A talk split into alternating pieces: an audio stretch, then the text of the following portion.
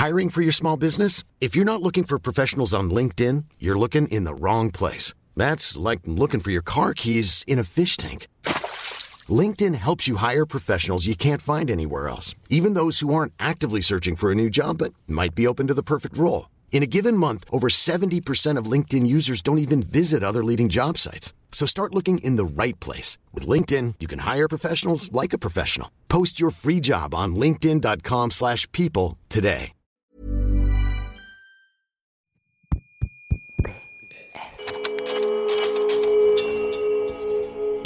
Postscriptum. Le podcast qui ouvre un nouveau dialogue.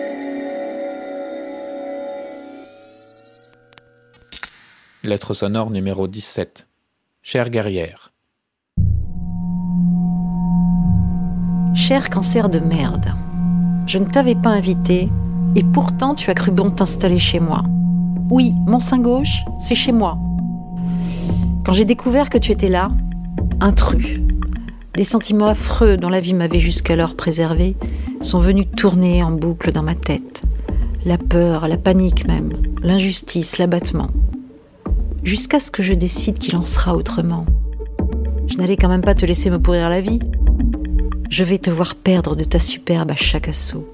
Je vais te voir souffrir, t'effondrer petit à petit, ce qui va me rendre de plus en plus forte. Ah, ça va bien t'embêter de me voir me tenir droite, de me voir rire, de me voir concentrée sur mon seul objectif. J'ai décidé que j'allais livrer contre toi un combat sans merci, jusqu'à la mort, la tienne. Un matin, j'ai constaté une boule dans mon sein. C'est là que j'ai rencontré le crabe. Au début, ça m'a rien dit. Le lendemain, euh, la boule est encore là. Le surlendemain, elle est encore là. Le crabe vit dans mon sein. Pourtant, c'est ma poitrine qui me faisait. Ma poitrine était mon identité. Ma poitrine me rendait femme. Ma poitrine était mon assurance. Le cancer du sein touche une femme sur neuf au cours de sa vie. C'est le cancer le plus fréquent chez les femmes, avec près de 60 000 nouveaux cas par an en France. Le cancer, c'est lui qui vous attrape, écrit l'auteur Sorge Chalandon dans le livre Une joie féroce dont vous allez entendre des extraits dans cet épisode. Dans le mot cancer, poursuit-il, il y a de l'injustice. Immédiatement, on pense à la souffrance, au traitement pénible et bien sûr au risque mortel. Même si le taux de survie après un cancer du sein est de 88% à 5 ans. 5 ans, c'est la durée qu'il faut en général pour pouvoir déclarer la guérison. Mais avant, c'est bien une lutte acharnée qu'il faut mener. Nous avons rencontré Anne et Isabelle. Elles ont la cinquantaine, toutes les deux, et Isabelle nous a tout de suite dit, le cancer, c'est une guerre.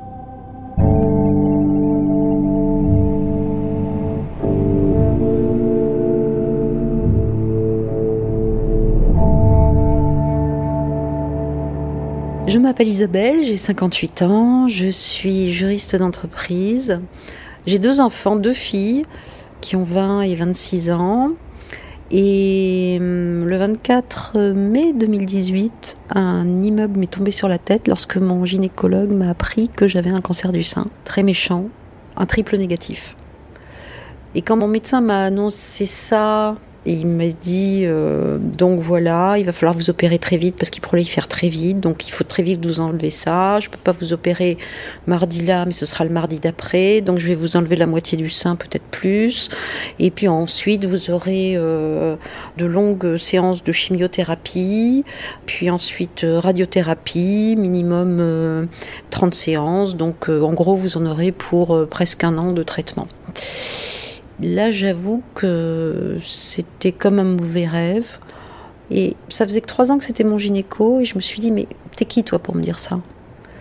Évidemment, j'ai tout de suite eu la vision apocalyptique d'un moignon de sein euh, sur moi. Donc euh, j'ai eu la présence d'esprit de lui dire à la fin, quand il insistait pour qu'on organise l'opération, j'ai eu la présence d'esprit de lui dire, écoutez docteur, Là, euh, j'ai besoin de réfléchir. Euh, je vais pas vous répondre maintenant. Donc, je suis partie comme un zombie. Euh, et le pire, c'est que je ne pouvais pas le dire à mes filles parce que les deux étaient en examen la semaine suivante. Je pense que ça a été le plus terrible dans les premiers jours qu'on suivit de mentir à mes filles et de pas pouvoir leur dire. D'ailleurs, j'ai compensé en le disant très vite à beaucoup de gens autour de moi, y compris à mon travail. C'était un moyen de banaliser la chose en disant ah bah voilà j'ai un cancer du sein. Bon, le jour même, je l'ai dit le jour même. Oui, c'était un moyen de me sentir moins seule. Bon, quand j'étais chez moi toute seule le soir, euh, je vis séparée, j'étais vraiment en panique. J'étais terrorisée. Et là, je me suis dit bon, activons le réseau. Et donc j'ai eu très vite, euh, dès le lendemain, une liste de médecins euh, réputés. Et j'en ai choisi un et donc, euh, je suis allée le, rencontrer. J'en ai rencontré un autre euh, la veille. Euh, et en fait, il travaillait dans la même équipe. Et donc, cette équipe a, beaucoup discuté de mon cas, puisque, bon, cancer atypique et, méchant. la moitié était pour l'opération immédiatement. L'autre moitié s'est dit non, il vaut mieux d'abord faire la chimiothérapie. Et donc, ils ont finalement trouvé un consensus après beaucoup de débats pour décider de commencer d'abord la chimiothérapie. Après avoir rencontré déjà ces deux médecins, donc deux cancérologues, je me suis sentie beaucoup mieux et mon esprit était focalisé sur la nécessité de tuer cette saloperie. J'ai dit OK, c'est pas toi qui vas être le plus fort. Je vais t'atomiser, te désinguer. Voilà, une guerrière.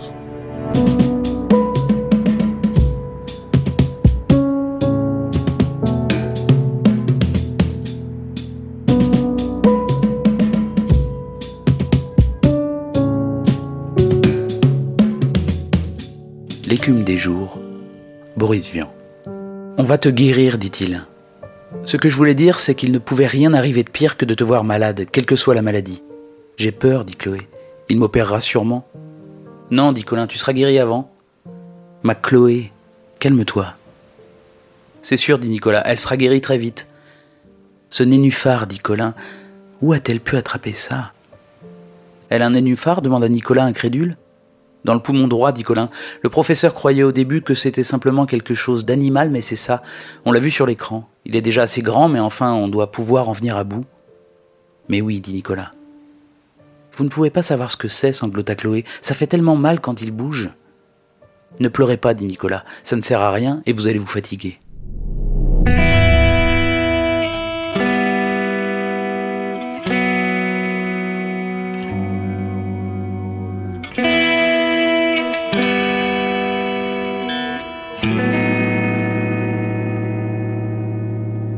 Je suis Anne, j'ai grandi dans les années 60-70.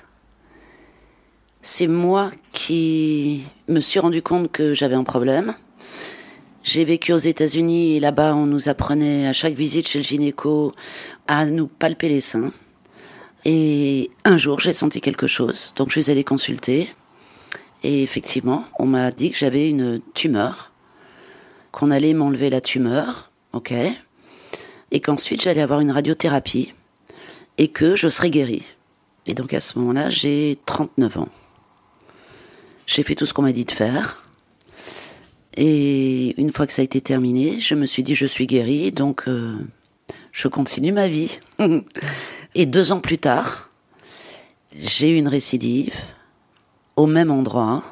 Et là, je savais que j'allais passer à la vitesse supérieure, c'est-à-dire là, je savais que j'allais partir en chimio et qu'on allait m'opérer et euh, faire une, une ablation du sein. Donc oui, là j'ai eu l'impression que comme si je sautais de la fenêtre du septième étage où j'habite euh, dans le vide, en me demandant à quoi ça allait ressembler. C'était en fait ça ma grosse question, mais à quoi ça ressemble quand on en avait un sein C'est qu'est-ce qui reste Comment Donc j'ai essayé d'imaginer pendant à peu près une semaine, puisque j'ai eu une semaine de délai. Ce que j'avais en tête tout le temps, c'était mon fils. Et est-ce que je vais survivre pour lui? À l'époque, mon fils avait 9 ans. Qu'est-ce que je pouvais lui dire? Qu'est-ce que je ne devais pas lui dire? C'était toutes ces questions-là qui me préoccupaient. C'était pas l'histoire de perdre un sein et de plus être jolie et de perdre entre guillemets ma féminité ne m'a jamais effleuré. J'ai fait l'opération Je me suis réveillée avec des bandages qui faisaient un, un corset. J'ai reçu rester dans ce corset pendant plusieurs jours et que je voyais bien que j'avais un côté plat. Et le jour où on a enlevé le corset, là effectivement j'ai vu une grosse cicatrice et je me suis demandé mais comment est-ce possible? Une telle absence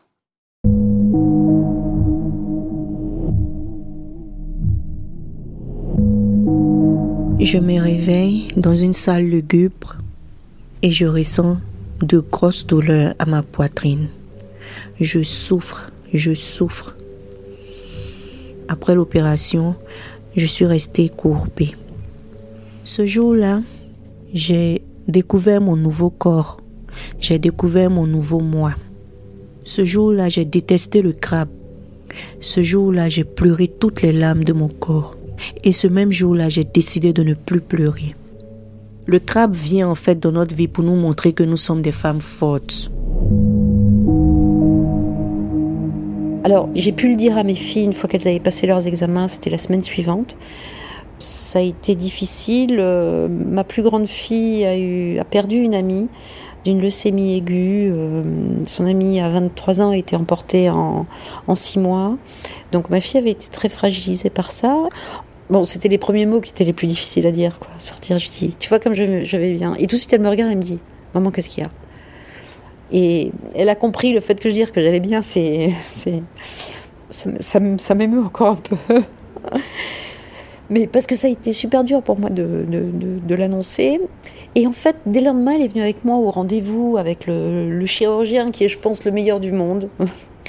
Et elle assistait à tout le rendez-vous, lui m'a examiné sous toutes les coutures et il m'a dit ok maintenant que je vous vois, on a pris la bonne décision, il faut faire la chimio d'abord parce que c'est vrai qu'on sentait rien du tout, hein, la palpation, les ganglions n'avaient rien, on ne sentait rien. Et c'est vraiment j'ai su que j'avais ce cancer parce que je faisais une mammographie tous les ans.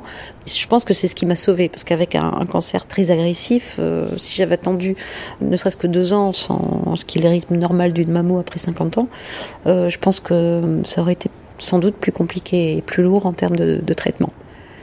Alors là, on a très peur parce que il va y avoir tout un tas de prises de sang, d'examens euh, paglop, et puis moi qui suis trouillarde, en plus, ça, m'embêtait vraiment. Et, puis ça m'embêtait parce que j'avais pas prévu ça, ça allait être les vacances, je devais partir en vacances, enfin, puis j'avais du travail, enfin, c'était pas du tout mon, truc de me focaliser sur des, traitements pour un cancer. Mais finalement, comme j'ai tellement la volonté de désinguer cette saloperie, ben voilà, je me suis dit, ok, il faut passer par là pour le faire, donc allons-y, il n'y a pas le choix. Enfin, j'étais plutôt contente, même en chimiothérapie parce que je me suis dit ah ça y est ça va être le premier assaut. Bon on sait pas du tout en quoi ça consiste. Alors c'est il y a des grands fauteuils euh, en sky hein, euh, assez confortables. 10-12 fauteuils. Et à côté de ça il y a une machine donc qui fait bip bip qui est comme un support de perfusion les hommes et femmes qui subissent une chimio sont assis là-dessus, avec parfois un accompagnant, mais les gens sont souvent tout seuls. Alors parfois les gens parlent entre eux. Euh, bon, moi j'évitais de parler. Euh, J'avais pas forcément envie de parler de cancer, de métastases et de machin quand j'étais là-bas, donc euh, comme j'étais toujours accompagnée, donc je me posais, posais même pas la question. Bah, moi, avec mes copines, on regardait les, on regardait les sites de vente en ligne et puis on, une fois, une m'avait dit oui, on fera les sols comme ça. Je dis très bonne idée. Donc voilà, c'est le temps que les, les, produits se diffusent. Moi, ça durait en général euh, deux heures, deux heures et demie, je crois. Le jeûne aussi est très efficace parce que faire un jeûne au moins d'une journée avant est particulièrement recommandé. En fait, quand les produits de chimiothérapie arrivent dans un corps qui a jeûné pendant 24 heures, toutes les cellules ont faim et elles se précipitent sur la première chose qu'on leur donne à manger. Et euh, haha, je vous ai bien eu. La première chose que je vous donne à manger, chères cellules euh, cancéreuses, c'est, c'est une bonne dose de chimie. Et là, vous allez vous en prendre plein la figure, vous n'allez pas vous en remettre. Voilà, c'est ce que je me disais. Donc, ce qui m'encourageait, parce que j'aime bien manger quand même. Et euh, en revanche, en sortant d'une séance de chimiothérapie, en général, je me faisais une bonne grosse assiette de frites parce que, parce que j'en avais envie et zut.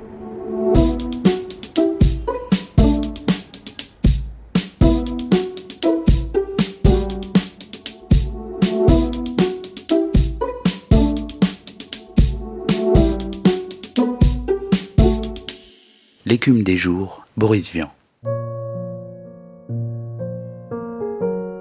Est-ce qu'il grandit murmura Alice.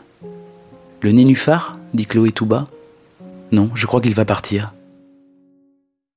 Alors tu es contente? Oui, dit Chloé, mais j'ai si soif. Pourquoi n'allumes-tu pas? demanda Alice. Il fait très sombre ici. C'est depuis quelque temps, dit Chloé. Il n'y a rien à faire. Essaye.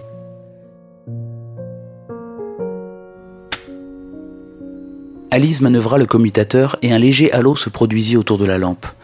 Les lampes meurent, dit Chloé. Les murs se rétrécissent aussi. Et la fenêtre ici aussi.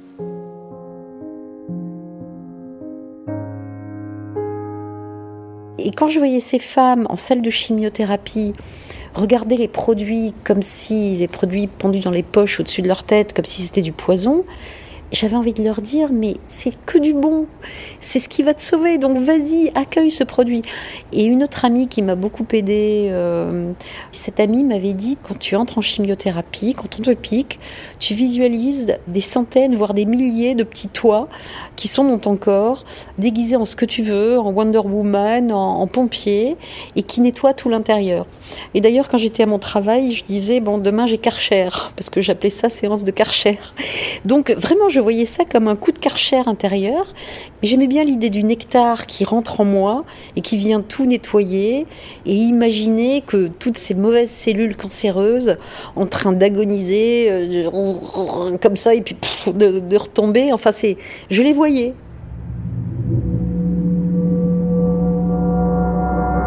Donc il a fallu démarrer la chimiothérapie peu de temps après l'opération. Ce qui est bien, c'est qu'on ne nous dit pas à l'avance à quel point ça va être difficile. On le découvre par soi-même. Donc la première chimio s'est bien passée. On m'avait prévenu que j'allais perdre mes cheveux entre la première et la deuxième chimio, mais que c'était pas sûr. Et en fait, je les ai perdus, et je les ai perdus d'un seul coup, un samedi matin, sous la douche. Je me lavais les cheveux, et d'un seul coup, j'ai vu les cheveux tomber, tomber, tomber, tomber, tomber. Et là, j'ai pleuré. Et c'est la seule fois où j'ai pleuré. Avoir un sein qui manquait, ça, c'était pas grave parce qu'il y avait que moi qui le voyais. En revanche, les cheveux, c'était montrer ou admettre devant tout le monde que j'étais malade. Et mon idée, c'était de le cacher, de ne pas le dire et que ça ne se voit pas.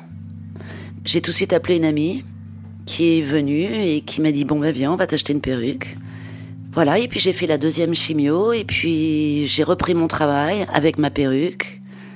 Et j'ai fait la troisième et la quatrième, et à partir de la quatrième, ça commençait à être très, très, très dur. Parce que le corps est empoisonné. C'est ça l'idée de la chimio, c'est d'empoisonner les cellules de manière à ce que les mauvaises cellules ne survivent pas et les bonnes se finissent par euh, se régénérer. Je faisais mes chimios le vendredi matin pour avoir ensuite le week-end pour pouvoir euh, me remettre et pour pouvoir reprendre le travail le lundi après-midi.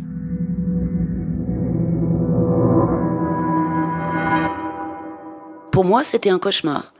Et donc j'étais seule, mon fils allait chez son père, j'étais seule chez moi, avec des nausées hors normes, hors dimension. Je passais euh, plus de 48 heures dans ma chambre, allongée dans le noir, en attendant. Et le lundi après-midi, je mettais ma perruque et j'allais faire quelques heures de cours puisque je suis enseignante. Pendant les, trois mois ou quatre mois de la chimio, j'ai été très seule. Déjà parce que je suis d'une nature assez solitaire. Et une deuxième raison, c'est que quand j'ai annoncé autour de moi que j'avais un cancer, le vide s'est fait, en fait. Beaucoup de gens m'ont témoigné beaucoup de sympathie en me disant si tu as besoin de quoi que ce soit, n'hésite pas à me demander. Ça, je l'ai beaucoup entendu. Mais ce que les gens ne comprenaient pas, et je leur en veux pas du tout, ce qu'ils comprenaient pas, c'est que c'est pas comme ça qu'il faut dire les choses. On peut pas dire appelle-moi si tu as besoin. Il aurait fallu que les gens viennent. Voilà, je suis là. Qu'est-ce que je peux faire? Donc les personnes les plus importantes en fait pour moi pendant toute cette euh, période, ça a été le personnel de l'hôpital parce que c'est eux qui savaient, qui comprenaient. J'avais pas besoin d'expliquer, j'avais pas besoin de cacher. J'arrivais à l'hôpital avec ma misère et les chimios, je sais pas comment ça se fait maintenant, mais à ce moment-là, on n'était pas seuls, on était plusieurs dans une salle. On nous mettait en cercle et on ne se parlait pas parce que c'était tellement affreux. Mais on se regardait. Et il y avait tellement d'encouragement dans nos yeux. Et ça, c'était fort, très fort.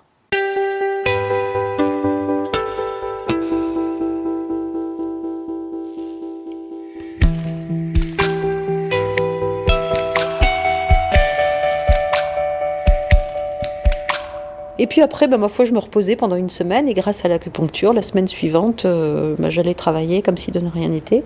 Alors les gens au travail me disaient oh, mais t'es courageuse. Je dis mais quoi, je suis courageuse, je vais, je vais très bien. C'est, enfin, j'avais pas la sensation d'être particulièrement courageuse, c'est que j'allais bien, j'étais contente. Ah oui, petit détail aussi, les cheveux. Alors les cheveux, c'est vrai que un matin je prenais le café avec euh, le directeur financier et mon président et je dis oh là là les cheveux. Et j'ai tiré sur une, touffe derrière mon, oreille. Et là j'avais effectivement une touffe de cheveux dans le entre les doigts. Et donc, il me regardait épouvanté. Je dis, mais non, mais c'est pas grave. De toute façon, j'ai dit à mon président, j'ai toujours rêvé d'être euh, blonde peroxydée. Et j'ai choisi ma perruque blonde peroxydée avec des racines noires. Et franchement, je me suis trouvée magnifique. Alors, bon, évidemment, une perruque, euh, quand il fait 42 degrés dehors, c'est pas terrible. Alors j'avais beau mettre mon casque réfrigéré sur la tête, ça c'était un peu dur. En fait, euh, ça consiste à, avant euh, un quart d'heure, 20 minutes avant la séance de chimiothérapie, on se met un casque sur la tête qui sort du congélateur après avoir mouillé les quelques cheveux qui restent pour que ce soit encore plus efficace. Et donc ça permet au bulbe de chaque euh, cheveu de se rétracter par l'effet du froid. Et, comme il est rétracté, il ne va pas absorber les produits de chimiothérapie. Donc il résistera mieux. Alors, ça a été. Euh, je pense que c'était après la deuxième séance. Oui, c'est au bout d'un mois qu'on les perd. Mais ça, honnêtement, ça m'était égal dans la mesure où je me disais, de toutes les manières, qu'est-ce qu'on en a à faire quand il s'agit de se soigner? Mais il y a des côtés super, plus un seul point noir. C'est quand même magique, une peau de bébé. Et puis, on s'occupe beaucoup de soi. Moi, je mettais de la crème. Euh, je me chouchoutais. Donc, je me trouvais jolie je pense que mon, ma silhouette euh, dégageait fuck the cancer euh, à chaque instant. Une joie féroce. Sorge Chalandon. La journée avait été guerrière. Infestée de poison, mon sang écumait. Dans le métro, j'ai insulté un homme qui avait bousculé un vieil Africain à un livreur à vélo qui m'avait frôlé en brandissant son majeur, j'ai hurlé Je vais t'arracher la tête avec les dents. J'étais au milieu du trottoir, jambes écartées, poings serrés. Le type s'est retourné et il a pédalé plus vite. À une femme dans le bus qui me racontait que les cheveux repoussaient d'un centimètre par mois, j'ai répondu que ces calculs ne m'intéressaient pas. Jamais je n'avais réagi comme ça. Je me sentais à la fois fragile et incassable, invincible et mortel. Le camélia avait tanné ma peau de rousse en cuir épais. Déraciné par le scalpel, il avait arraché un peu de mon cœur. Une brisure, celle qui ne sert pas à grand-chose, à être polie, convenable, respectable, décente, conforme à ce que Matt et le monde autour attendaient de la petite Jeanne. Le cancer m'avait fait presser, vivante, rugueuse aussi. Ma priorité était d'arriver jusqu'au matin suivant. Je ne m'excusais plus. Je ne saluais plus les réverbères. Je ne baissais plus les yeux devant le regard chien d'un homme. Je marchais dans la rue, en turban, mais la tête haute.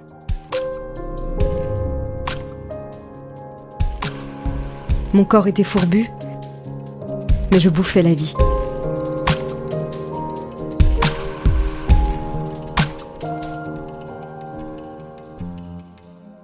J'évitais complètement les miroirs.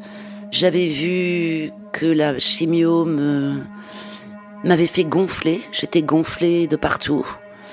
J'avais vu que je n'avais plus de cils, je n'avais plus de sourcils, je n'avais plus de cheveux ou très peu. J'avais vu tout ça, j'avais vu cette énorme cicatrice horizontale. Et donc je ne voulais plus le voir. Mon moteur, c'était de faire belle figure devant mon fils, de continuer à être bien avec lui, et de ne pas l'effrayer. Or, je sentais bien par rapport à ce sein, puisqu'on parle du cancer du sein, je sentais bien que quand je le prenais dans mes bras, il se détachait très vite de moi. J'ai compris que il sentait qu'il y avait quelque chose qui manquait, que nos étreintes étaient plus les mêmes. Donc, je le prenais dans mes bras, mais toujours d'un seul côté, du côté du sein vivant, et pas de l'autre côté. C'est donc là que j'ai décidé de faire une réparation du sein pour pouvoir de nouveau prendre euh, le prendre dans mes bras et euh, donc j'ai vécu un an avec un seul sein. Et lorsque je suis allée consulter un, un chirurgien, là le chirurgien m'a répondu qu'il ne pouvait rien faire en l'état parce que la peau avait été irradiée pendant la radiothérapie et que la seule possibilité pour moi, c'était qu'il fasse quelque chose d'assez compliqué, c'est-à-dire qu'il coupe toute cette peau qui ne valait plus rien et qu'il aille me prendre de la peau dans le dos, qu'il la greffe devant. Donc j'allais avoir une cicatrice en plus derrière le dos et que ça allait être douloureux. Et là j'ai dit non, j'ai dit non, moi j'ai besoin de travailler, j'ai besoin de porter des choses, j'ai besoin que mon corps soit euh, en forme. Donc j'ai vécu pendant six mois avec cette idée que mon corps allait rester tel qu'il était. Et j'en ai parlé à une amie qui m'a dit mais tu devrais consulter, aller voir quelqu'un d'autre. Et là j'ai eu cette femme absolument merveilleuse. Elle m'a dit que bien évidemment elle allait pouvoir me bricoler quelque chose et je vais le faire avec plaisir et avec, euh, et avec affection.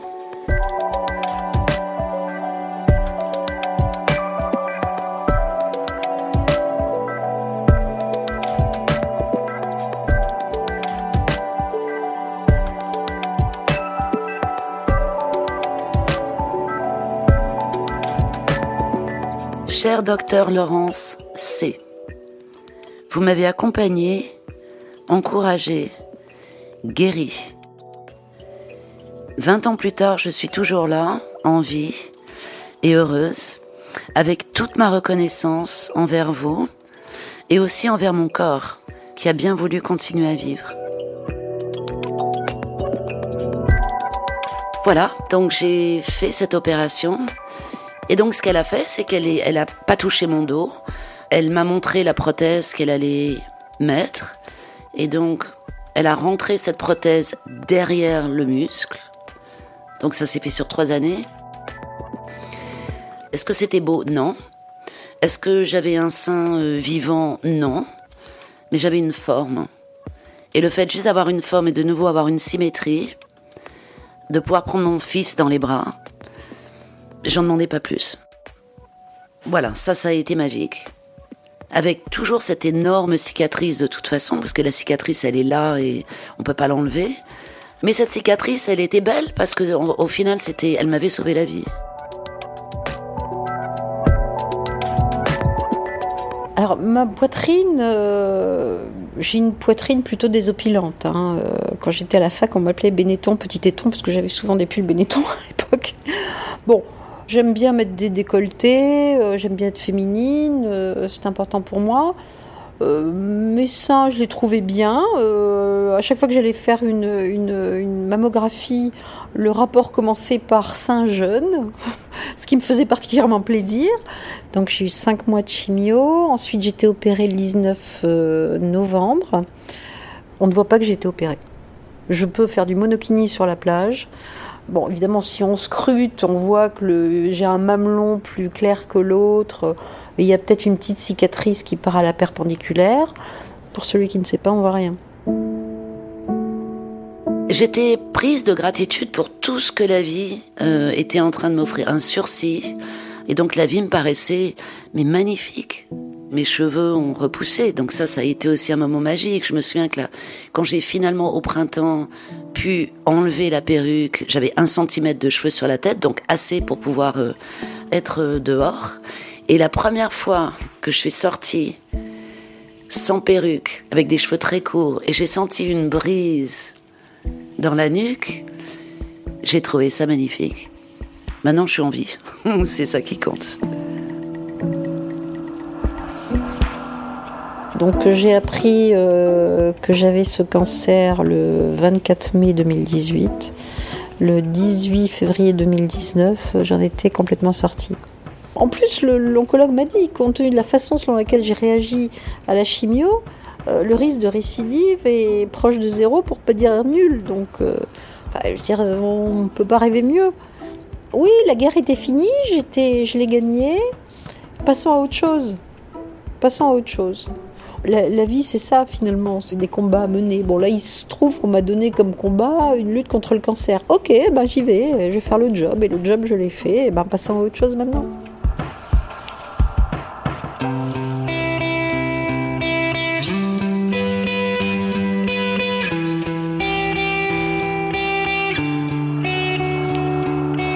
Chère guerrière, tu viens d'apprendre que tu as un cancer du sein? Ok, c'est un fait. Donc maintenant, tu as un combat à livrer et tu vas te battre et le gagner un point, c'est tout. Tu vas perdre un sein et alors, tu le feras reconstruire Tu vas perdre tes cheveux Tu vas trouver une perruque magnifique et tu auras les cheveux dont tu as toujours rêvé. Ta priorité pendant les quelques mois à venir, c'est toi et ta force pour gagner le combat que tu vas livrer à cette saleté de cancer qui n'a rien à faire dans ton corps.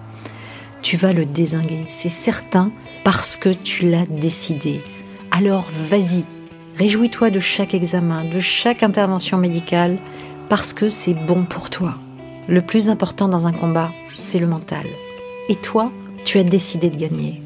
Je vois bien ton regard de guerrière. Je t'embrasse, championne.